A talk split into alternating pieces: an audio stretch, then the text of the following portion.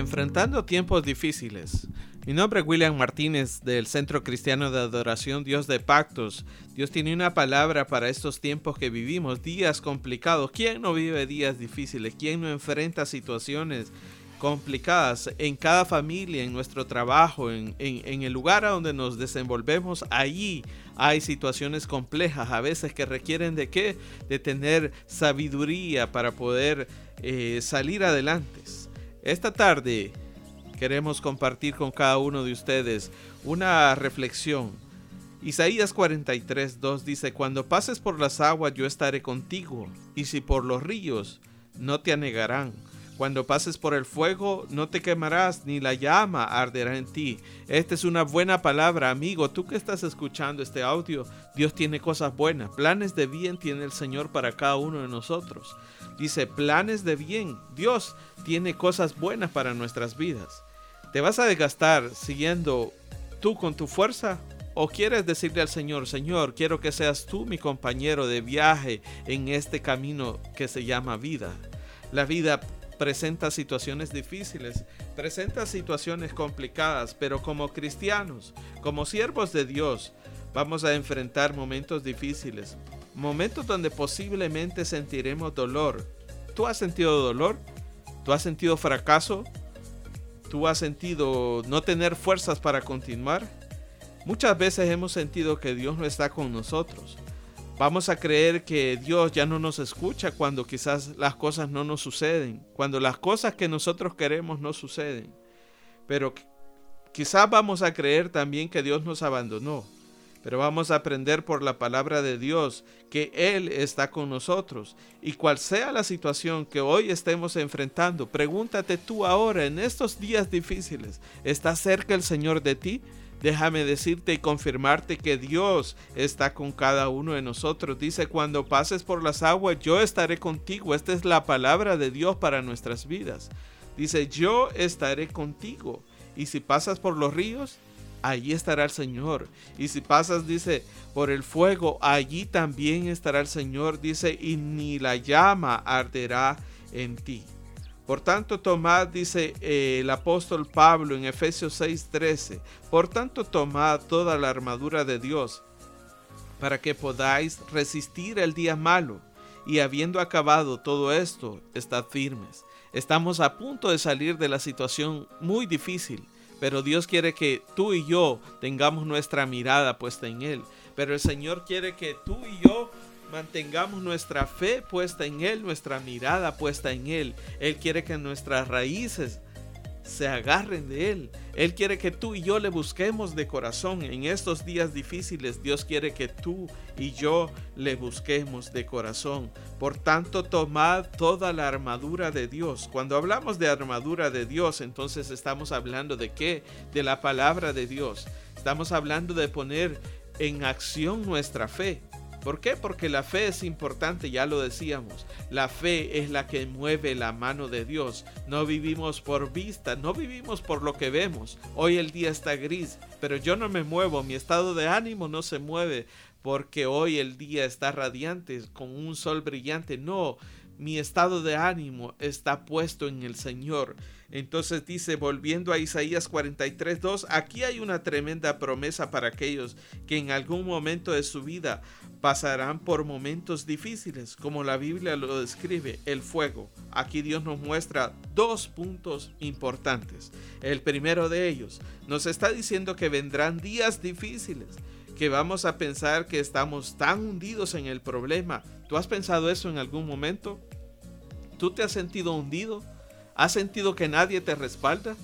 Dice, acá vamos a a creer que nos estamos ahogando a veces en situaciones que no son tan complejas. Sin embargo, Dios nos promete que nos librará, porque Él es nuestro socorro y está disponible para extender su mano y ayudarnos.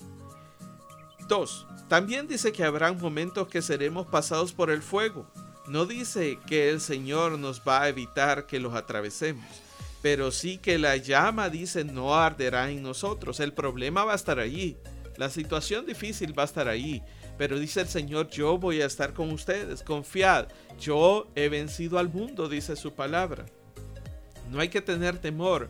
Vivimos días difíciles, vivimos días complicados, pero Dios quiere que entendamos que Él va con nosotros. Dice Él que no va a evitar que pasemos por esos momentos difíciles. El hecho dice de que lleguemos a Cristo no significa que se acabaron las pruebas. Ojo con esto, amigo, que nos escuchas. Nosotros te invitamos a venir al Señor, pero cuando tú vengas al Señor, no vayas a creer que acá a este lado no se viven dificultades. Sí se viven dificultades. Dice, Cristo no significa cuando tú y yo venimos a Cristo, no significa que los problemas se acabaron. No significa que ya no vas a tener dificultades. Significa entonces que con Él tú vas a ser más que vencedor. Porque dice, porque en los momentos de dolor hay una diferencia. Y esta diferencia es que Dios está con nosotros. El hecho que la llama no arda en nosotros no es que seamos antifuego. No, momento. No es que no vayamos, no, pero Dios va con nosotros. Pero Dios dice que es quien va a cubrir y a guardar nuestras vidas. Dice, esta promesa que Dios nos da, nos dice que Dios va a estar con nosotros. Es interesante saber que Dios dice, ni la llama arderá, ni el agua te va a ahogar no por tus fuerzas. Hay que aclarar esto, amigo que escuchas este audio, hermano que ahora escuchas este, este audio. No es por nuestras fuerzas, no es por los recursos que tenemos. Quizás tú puedas ahora estar bien, quizás ahora tus recursos están estables. O quizás por el contrario, tus recursos ahora son pocos.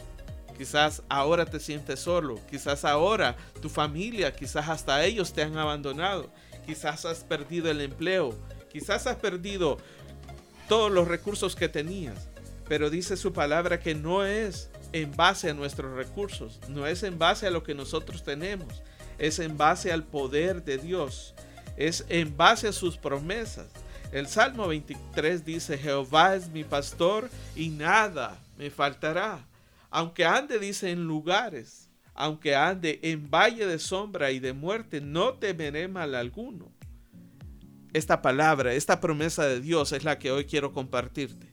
Aunque pasemos momentos difíciles, debemos entender que no estamos solos, porque su promesa dice que Él va a estar con nosotros, enfrentando momentos difíciles, días difíciles, tiempos difíciles, pero Dios va a estar con nosotros.